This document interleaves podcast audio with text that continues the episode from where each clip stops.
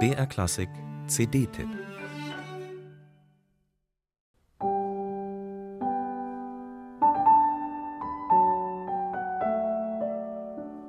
Eine Stunde und 14 Minuten dauern Bachs Goldberg-Variationen in Vikingur Olafssons Interpretation, aber die Zeit vergeht wie im Flug.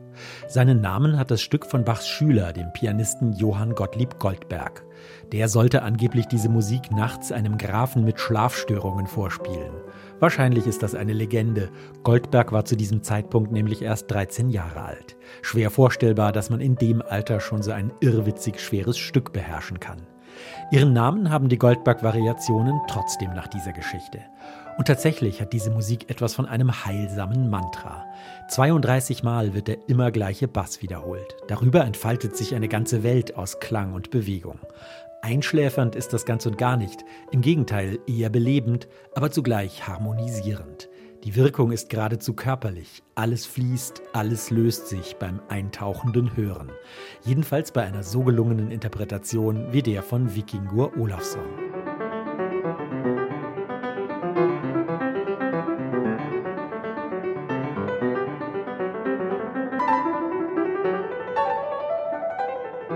Olofsson hat einen magisch sensiblen Anschlag. Vor allem, wenn er die Töne im Non-Legato-Spiel perlen lässt wie Tautropfen, die im Sonnenlicht glitzern. Die Noten nicht zu verbinden, sondern jeden einzeln aufleuchten zu lassen, gilt als Mittel, um auf dem Steinway das Cembalo mit seinen gezupften Tönen nachzuahmen. Pianisten, die Bachs Cembalo-Musik auf dem modernen Flügel spielen, greifen deshalb gern zum sogenannten Non-Legato, vereinzeln also die Töne. Wird das permanent gemacht, dann kann das allerdings ziemlich zickig wirken. Olafsson liebt und kultiviert das Non-Legato und er beherrscht es mit einer absolut betörenden Perfektion und Leichtigkeit. Aber er wendet es nie stereotyp an. Mit seinem feinen Anschlag hebt er aus den perlenden Läufen wechselnde Muster hervor. So wirkt sein Spiel bei aller Leichtigkeit absolut wach und enorm geistesgegenwärtig. Olafsson zaubert mit den Fingerspitzen, verfügt über 50 Shades of Pianissimo und ist doch alles andere als ein Säusler.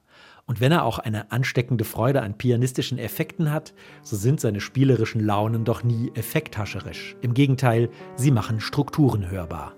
Dabei nutzt er die vielen Wiederholungen, um unterschiedliche Aspekte derselben Musik auszuleuchten. Mal dominiert die Melodie, mal der Bass, mal die Mittelstimmen, als würde man bei einer Kamera abwechselnd Vorder- und Hintergrund scharf stellen.